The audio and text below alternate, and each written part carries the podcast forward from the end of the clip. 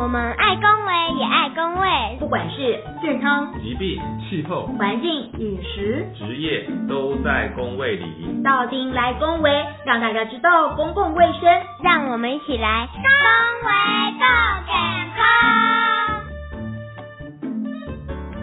哎，文明主任，我想问一下哦，最近一直有金鱼的记忆力，就是只能够维持六秒钟，我转个身就会忘记了我刚刚要说什么事情，做什么话。我现在是不是已经在准备要去迈入失智症的前兆啦？嗯，蛮有可能的，因为你六十五岁了嘛。那个座位口你可以下去了，再见，拜拜。哪壶不开提哪壶啊！这句话我还是记得，好不好？你是什么症状？可以说的明确一点吗？比如说，像我昨天跟我儿子讲事情的时候，虽然我们住隔壁房间而已，很近，但是我就懒得走过去，我就打赖给他。然后当电话接通的那一刹那，我儿子一直喂喂了老半天，我就说喂，然后还有喂，我们俩就喂了很久后，他就忽然有点受不了，说你到底要干嘛啦？我只能够默默的跟他讲说对不起，我忘了我找你要做什么事情。然后我儿子就很生气的冲过来骂我，所以我觉得我最近这个六秒钟的记忆力真的是维持的越来越短了，可能只剩下两秒三秒。我现在到底怎么办嘞？我真的很担心我是不是失智，毕竟我还这么年轻，才二十五岁而已。听起来好像不太是失智的一个样子哎，但你啊，那是怎么岁是什么？好，我们刚刚我们忘记刚刚那句这句话，但是应该正常的老话那句话嘛，这句话是不能忘记的。OK，失智忘记一下。其实正常老化跟失智还是不太一样。那今天我们来谈谈失智症的这个主题。因为是我们这个求九重阳月的最后一集的一个节目，那我想失智症可能是大家都很担心的一个话题。那但是其实一般来说，正常老化可能有时候会觉得有人自己记忆力很差。其实像我自己啊，学佛啊，国幼主任啊，大家都会有这样的状况，就是有时候都突然忘记。但是一个很重要的关键点就是，如果有人提醒你，你就会想起来啊，或者是。你自己会想起来，那这可能就是跟失智症一个很大的差别。因为失智症的话，就算有人提醒他，他可能还是会忘记。那另外就是说，如果正常老化的话，你会自己会很紧张，就是你忘记的事情。但如果真的进入失智的状态，因为他忘了就是忘了，他其实也不太会忘记自己忘记什么。所以其实家人反而比当事人还要更担心他这种记忆力缺损的一个状况。那最重要的话，就是在近期的记忆力啦。其实一般来说，如果很近的事情，大部分的正常老化是比较不会忘记。我们可能都忘记比较久远的事情，比方说很久以前看过某一个人，或者跟他打过招呼，但是后来想不起来他叫什么名字，或者是忘记我们之前是相处是什么样的一个经验。这个是大家很常常会发生的。那如果你是很很近的事情，就会发生的，这样就是比方说。刚刚发生的事情，或早上吃过什么饭都忘记的话，那这可能更是跟失智症比较有相关的一个状况。所以听雅慧不是雅慧，听 Coco 姐这样子讲起来，那我觉得 Coco 姐可能要去看一下门诊哦。没有啦，应该你是属于正常老化的范围啦。没有老化这两个字，哦，整个暴怒。超过，毕竟也超过五十了，是吧？当然不是啦，对不对？五十的话是国有主任，所以国有主任，那现在失智的人会很多吗？有那种什么盛行率之类的，可以告诉我们吗？我马上转话题，你有发现吗？好吧，其实哈，依照我们那个，呃，应该是内政部在一百零九年十二月底的一个统计资料啦。那这样子的。失智症的人口啊，大概占了全人口的百分之一点三左右。那其实失智症有一个特性，就是说，当然年纪越大，它的失智症的那个发生率也越高啊。所以，嗯，我们可以再去呃针对不同年龄层它的失智症的发生率，再去做一个推算的话，大概可以发现，比如说在六十五岁以上，大概就有大百分之三点四的这个失智症的发生率，就六十五到六十九岁。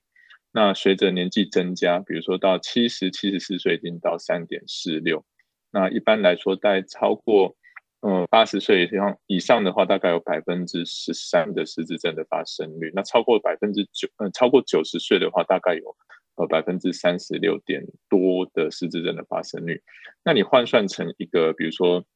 人口数去做一个推估的话，比如说大概在呃七个呃八十岁以上，大概每七个人就会有一个是有一个失智症的一个状况。然后觉得这个大概是比较。呃，随着年纪越大，越来越会产生的一种问题，这样子。这样听起来，其实人好像蛮多、蛮可怕的。虽然我还不是里面的族群之一，不过我觉得我还是想要了解一下，就是说，像刚刚除了文明主任讲到，就是他有那个短期记忆的这个忘记之外，还有没有一些什么其他的症状可以比较让人家知道，就是我到底是不是失智症？有没有一些呃初期的一些症状的，可以让人家比较了解呢？嗯。像以失智症来说，不是我失智症，不是不是不是。那 失智症其实最重要的症状，当然就是一个记忆力的下降啊。那这个就是像刚文明主任有提到，就是说可能会呃，人家提醒你，你还不一定记得起来哦。那比较比较容易发生的事情是。近期发生的事情，比如说东西放在哪边啊，或是忘记时间啊，早上有没有吃过饭啊，或是跟人家约的时间，你可能自己忘记了啊，甚至会有一些迷路的一些问题。但是在一些远期记忆，可能呃，比如说像长辈常常就会记得他的呃小朋友哦，他的小孩长得什么那个小时候的一些状况，可是呃最近的可能早上的这个吃的早餐，他可能有没有吃，他都不知道。那就是一个近期记忆力的下降，但是远期记忆可能还没有问题的一个状态。那除了记忆力的问题之外，还有包含活动力降低啦，吼，然后会有一个很大的情绪的起伏，或者是突然不知道该怎么去做一个呃表达，比如说忘记事情的，呃，比如说忘记某一些事物的名字，哦，或是一些词汇。那甚至有一些更严重，会产生一些妄想啦、幻觉等等一些问题。那有一些长辈，他可能会不断的重复做一些动作，比如说把东西呃去做一些整理啦，或者是问重复的问题啦。那我常常遇到一些个案，就是会去问说：“哎，我的小孩什么时候要回来啦？”或者说：“哎，这个东西呃是被谁拿走了？”等等等等。那还有一些最最常造成照顾者的一些困扰，就是一些睡眠障碍、日夜颠倒。或是夜间游走的一些症状，那这些都是失智症常见的一些很很常见的原因，这样子，呃，很常见的症状。哎，其实我忘了我要问什么。你完蛋了！你真的完蛋了，我姐，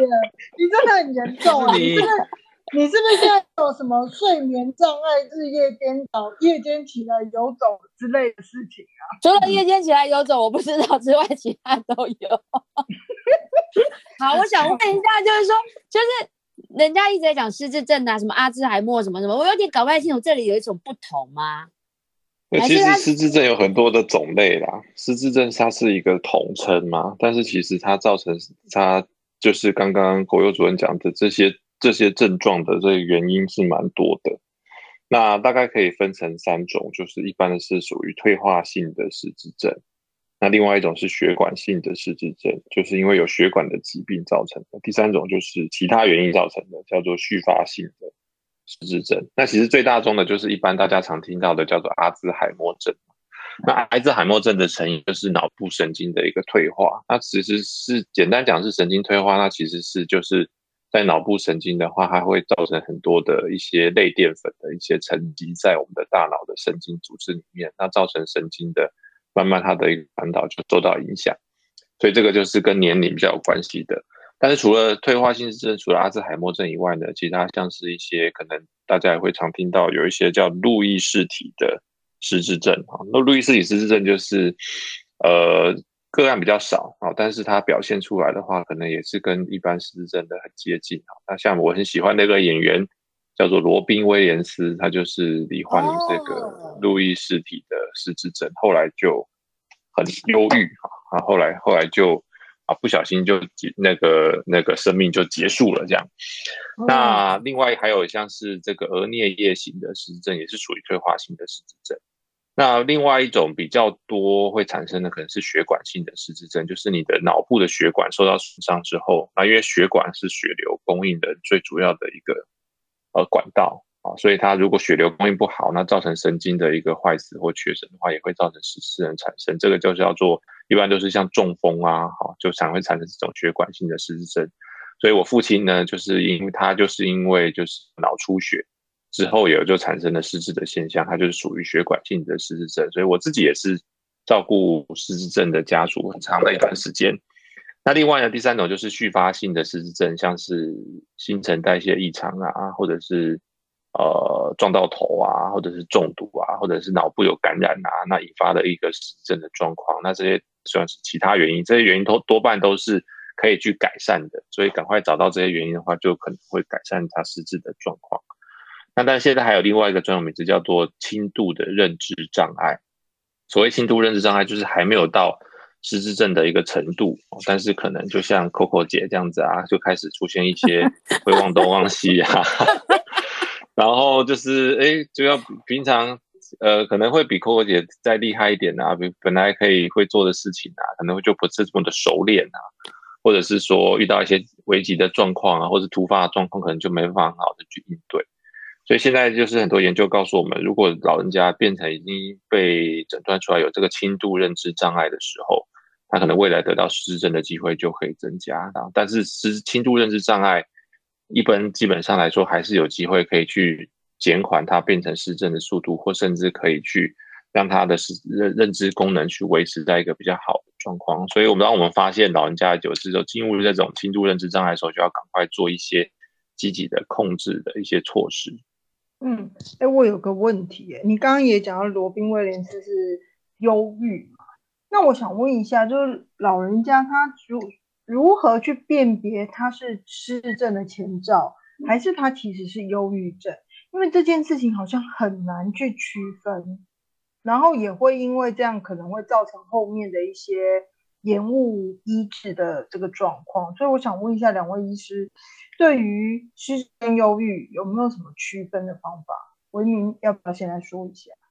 嗯，其实失智跟忧郁是蛮像的。好，一般就是老人家，我们一般我们在看老人家的门诊，就常常会提到有三个 D 嘛，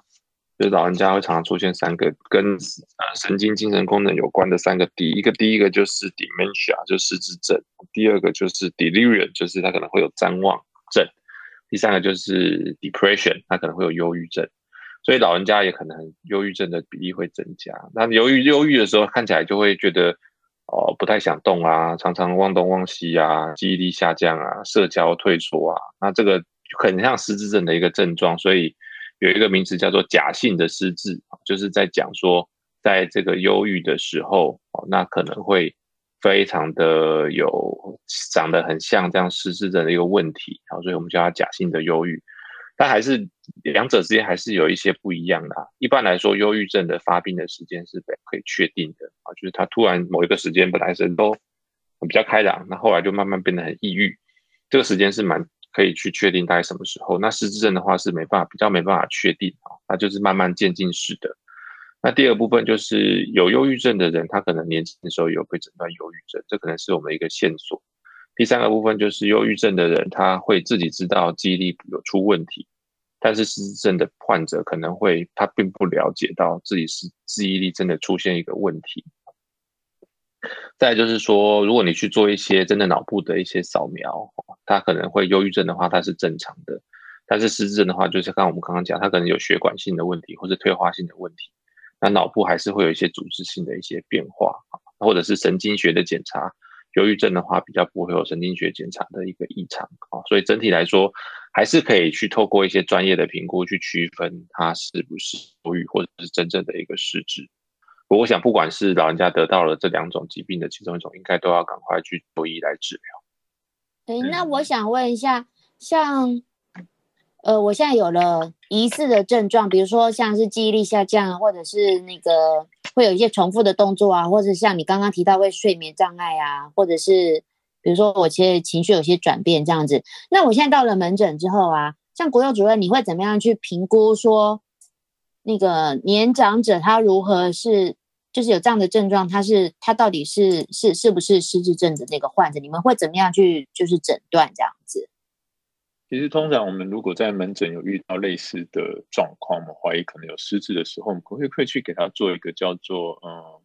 呃 AD 八的一个简单的问答。那这问答里面其实就会去有一些简单的记忆力的一些问题。那在如果说在更进阶，会有比如说像是类似 MMS 一这种，也是那个透过一个呃一些简单的题目去去评估看看是不是有真的有这种呃失智症的倾向。那当然，刚我们医师有提到，其实我们在就医的时候，因为最重要是要去找出这些可逆性啊，可以治疗的这些成因，像刚有提到的是一些呃。呃，续发型的这些失智症的问题，比如说像长辈比较常见的，可能是一些维生素的缺乏，或者是说一些甲状腺功能的异常啦，甚至电解质不平衡。那这些是可以治疗的。那我们当然去去透过其他的检查，然后去把它抓出来，然后可以去治疗它，可以去解决解解决这个失智的，嗯，就是失智症状这样。那当然，像是如果是刚有提到，我们会去再去做一些脑部的一些影像学的检查，比如说核磁共振，然后去看看有没有类似一些刚提到的这些呃，像是呃阿兹海默症啊，或者是说这些额颞型失智症，甚至这些血管型失智症的这些问题。那这些因为大部分都是呃一些退化性的病变。那大概在治疗上是以延缓它的退化为主，然后甚至在我们的日常生活中去做一个比较好的陪伴跟呃生活上的一些引导，然后让这些症状跟呃生活的不便利可以比较减轻啊。所以在门诊上我们看到就是刚提到这些问题去做一些初步的呃筛检，那真的是有到达那个失智症的分数的时候，会再去做这些进一步的这个比如说影像学或抽血的检查这样。所以有些失智症它是可以治可以治疗好的，有些失智症它是是没有办法治疗，它只能够延缓就对了。所以要看它的是哪一种不同的失智症的疾病就对了吗？对啊，是就是说，像 Coco 姐她有这些记忆力的问题，然后就会来门诊找一下我们的朱主任，然后朱主任就会帮她去做这一个呃，包含 AD 八或 MMS 的这个初步的评估。那如果真的觉得 A 分数比较呃，严重的话就会去安排抽血跟脑部的一些影像学的检查，然后去判断它是像哪一种。啊，以 Coco 姐这么年轻的话，大部分的是比如说有一些其他原因造成的，就不是退化性的问题。那这些问题可能，比如说甲状腺功能低下，那我们补充甲状腺素的话，那可能有有有一定的程度可以让他的这个症状可以去得到一些改善。天哪！我是谁？为什么要在这里？那为什么我们今天要谈失智症呢？失智症到底跟宫位有什么关系嘞？为什么？为什么？我现在都忘了差不多了。为什么？那为什么要谈失智？失智跟宫位的关系到底是什么？好，那我来讲一下这个问题。我们是宫位构失智嘛？失智症这件问题啊，它像刚我们提到，就是说他在呃这个高龄族群，他可能会有。像比如说八十岁以上，他八十到八十岁，他有百分之十三以上的肾行率，那甚至八十五岁以上，他有百分之超过百分之二十，那代表就是说这些五分之一以上超过八十甚至九十的这个长辈，他们其实是有失智的症状。那其实像文明医师刚提到，他的父亲曾经有过失智的一些状况。那我刚我的身边有一个有很多的朋友，他们的长辈其实有有失智的问题。那在当然，很严重、很严重的失智的长辈，他可能就直接卧床，然后日常生活都需要人家照料。那我觉得比较比较辛苦的是，比如说他长辈他还是有一定的行动能力，那他但是他可能会因为记忆力不好，或者甚至认不得人、认不得地方，他可能会发生呃迷路的问题。那很严重的，比如说他可能开了瓦斯，他就忘记关，然后会。引发一些类似火灾啦这样子很严重的一些灾害，那这个都是在日常生活的照顾中必须要特别去做注意的。所以其实失智症的长辈，尤其是那种还还可以走来走去那种啊，其实在照顾上，呃，与家人来说其实是有一点辛苦的。那刚有提到就是，比如说在呃严重的日夜颠倒的状况，可能会影响到你晚上的休息，因为可能很多人他的嗯小孩他白天还要上班，但是长辈他有失智症的状况，晚上可能会在家里吵吵闹闹，那这样子会让小朋友没有办法休息，那变成呃小孩就是要照顾他，然后要上班，其实是一个非常呃身心煎熬的一个状态。那所以在失智症的照顾这一个部分，其实对于我们的国家来说，目前有一些开始去导入一些我们讲这个失智症的筛检，然后甚至去连接到后续的照护。那像金北之前，我们在每每年去做这个长者的健康检查的时候，我们就会去做这个刚提到 AD 八的量表。那当它分数是两分或甚至三分的时候，我们就会转接到医院去做进一步的呃失智症刚讲到的一些检查。那如果确认这个长辈有失智症的一些状况，甚至像刚刚一起提到的，就是轻度认知功能障碍的时候，可能就会连接在社区的一些失智照护的据点，然后去安排一些活动啦，或是一些卫教啊，然后去减少这个呃，应该是说延缓失智症它退化的一个。情况，然后去减少照顾者的负担。那这一块也在高龄化的社会当中是一个呃越来越需要被重视的问题。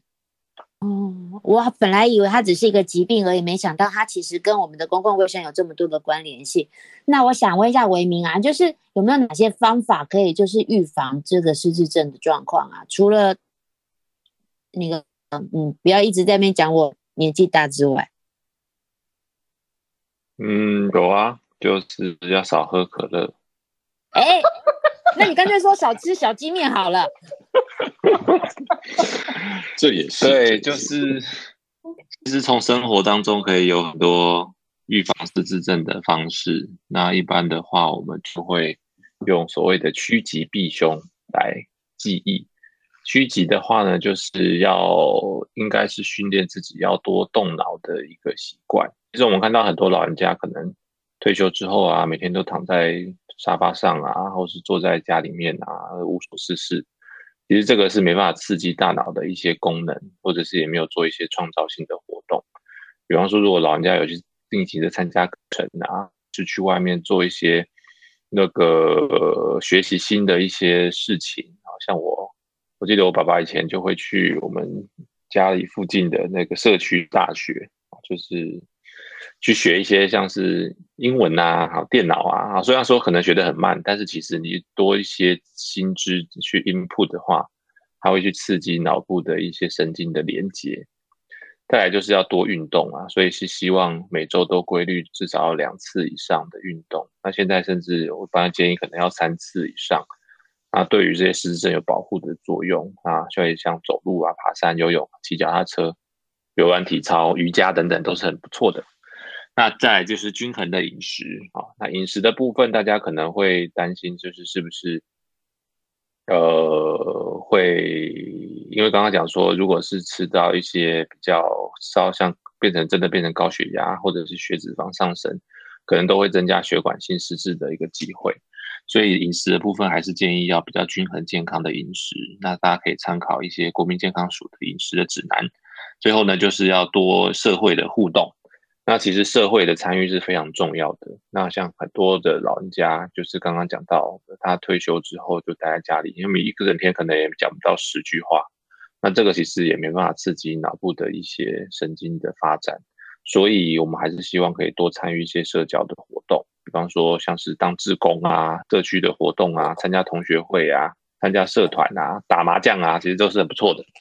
好，我也要打麻将，有牌他教我一下，快点。哎，那我们可以来线上，就是我们四个刚好就是。好这，题外话，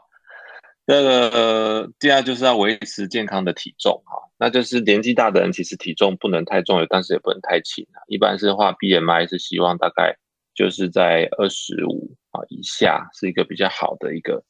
那个比例啊，那最好也不能超，不能太瘦，就是最好不要低于十八点五啊。但如果太胖了，超过三十的话，也会增加他失智症发生的机会。所以年纪大的尽量还是要控制啊，比较好的健康体重啊。但是要记得要，不要太瘦啊。老人家太瘦绝对不是不好的，因为不除了失智症以外，其实你太瘦会影响到其他的问题，会死亡啊、失能啊。好，那是趋吉的部分。那避凶的部分，就是因为要刚刚讲到血管性失智嘛，是可以预防的，所以就是要预防三高，就是像会导致中风的这些问题，像高血压、高血糖跟糖尿病。所以如果有这些疾病的话，就要定期赶快去接受治疗。第二部分就是避免头部外伤，头部外伤是刚刚我们讲到的续发性失智的一个因子。啊，所以那个我父亲也是跌倒造成脑出血，所以最后造成失智啊，所以他也是有经过头部外伤的一个经历。那脑部曾经受到外伤的人得到失智症的风险就是会增加四倍所以尽尽量要避免头部受伤的机会。我跟老人家如果出去骑机车啊，一定要戴安全帽啊。其实这个我们在很多嗯比较乡下的地方看到很多老人家骑摩托车都不戴安全帽，就是很帅气的就出发了，所以这样是很不好的。那第三个就是不要抽烟啊，抽烟是会导致全身性有几十种癌症的一个危险因子，当然也是失智症。那戒烟就可以降低风险，所以如果要戒烟的话呢，就可以来找我，或是找徐主任。最后就是忧郁哈，那忧郁症刚刚提到，忧郁症虽然长得很像失智症，但是其实如果你得到忧郁症的话，也会增加合并得到失智症的风险机会会升高。所以如果是有忧郁症的老年人的话，还是要定期接受治疗。所以就是记得要趋吉避凶哦，Coco 姐。叫我吗？我是又是在叫我吗？好啦。那个，既然大家都一直在讲我的话，也有关系。那最后呢，我还是要请那个我们的徐主任帮我们做一下整个 summary，这样子省得呢，我刚刚听完了两二十分钟的事的的内容之后，然后完全忘记了重点是什么。嗯，好，那今天的呃时间过得非常快，我们又讲了一个非常重要的一个呃高龄照顾的议题，就是失智症。那失智症其实，在呃，台湾已经有越来越多的这个发生的情形。那当然，失智症随着年纪越大，它的盛行率也越来越高哦。那所以我们还是要赶快去正视这个问题。那所以我们刚刚提到失智症有很重要的一个症状，就是说它有一个记忆力丧失的问题，然后呃，甚至是尤其是一个远期呃近期的记忆，比如说早上吃了什么，其实是会忘记的。那再会合并一些，比如说活动力下降啦、情绪的改变啦、哦，表达能力降低、妄想啦、幻觉啦，或者是做一些重复的事情，然后睡眠障碍等等。那失智症常常跟老人家的这个忧郁的症状会分不清楚。那主要就是说在于。呃，可能忧郁症的患者，他比较会有一些呃不开心、不快乐的症状，而且他可能会知道自己记忆力不好，但大部分失智的患者，他不会觉得自己呃记忆力有问题，或者会去做一个掩饰的动作。那当然，记在这些。失智症的这些原因，我们就要去找说，哎，到底它是哪一种？比如说是脑细胞的退化，刚有提到阿兹海默或者是什么路易氏体的这个问题。那很常见的就是血管性的失智症，就是它可能有一些呃慢呃反复的小中风，或者是有一些头头那个。头部外伤的状状况，然后造成脑部细胞的损伤等等。那还有一些续发性，我刚刚提到那个脑部外伤是续发性的。那续发性还包含一些维生素 B 群的缺乏，或者是甲状腺功能低下，然后甚至有一些酗酒啦，哦这些问题。那当然最重要的是说，当我们出现症状的时候该怎么办？就是说我们要去医院就医，去呃做一些比较详细的检查。那如果可以的话，我们会去找到一些可以治疗的这些原因。那像甲状腺功能啊，或是维生素 B 群的这些缺乏的部分，去做一些补充，可以改善症状。那假设真的不幸发生的失智症，可能最重要是说我们在呃生活的照顾上，怎么去呃把一些比较危险的这些事情去做一些排除。比如说，我们可能要去呃在家里的这些时钟啦，家里的环境要变得比较安全，然后甚至他。出入的时候，我们可能会在他身上戴一个手环，然后让他不要去走失哦。那这样子可以，呃，在照顾上可能会比较轻松一点。那不过这个过程都是非常的辛苦，所以为了不要让失智症发生，所以刚刚朱医师有提到，我们怎么去趋吉避凶，就是怎么去让我们的大脑可以呃多多的活动，然后可以。达到保护大脑这样子的目的，所以我们要去多学习新的事物，多做运动，然后要有均衡的饮食，然后多做一些社交的活动，然后要维持一个健康的体重，其实都是一些呃良好的生活习惯这样子。那在避凶的部分呢，当然就是要去预防三高吼，那像高血压、高血糖、啊高血脂的这些问题，然后避免就是呃一些中风或者是像是阿兹海默症的这些几率都可以透过三高的预防跟控制去降低它的风险。那这样当然就是要去避免头部外伤哦，不要常常撞到之后呢，也会造成嗯阿兹海默症哦。那再不要抽烟，那因为抽烟其实也是会造成阿兹海默症或是呃其他的这些呃心血管疾病的风险啊，所以其实不抽烟也是一个非常重要的事情。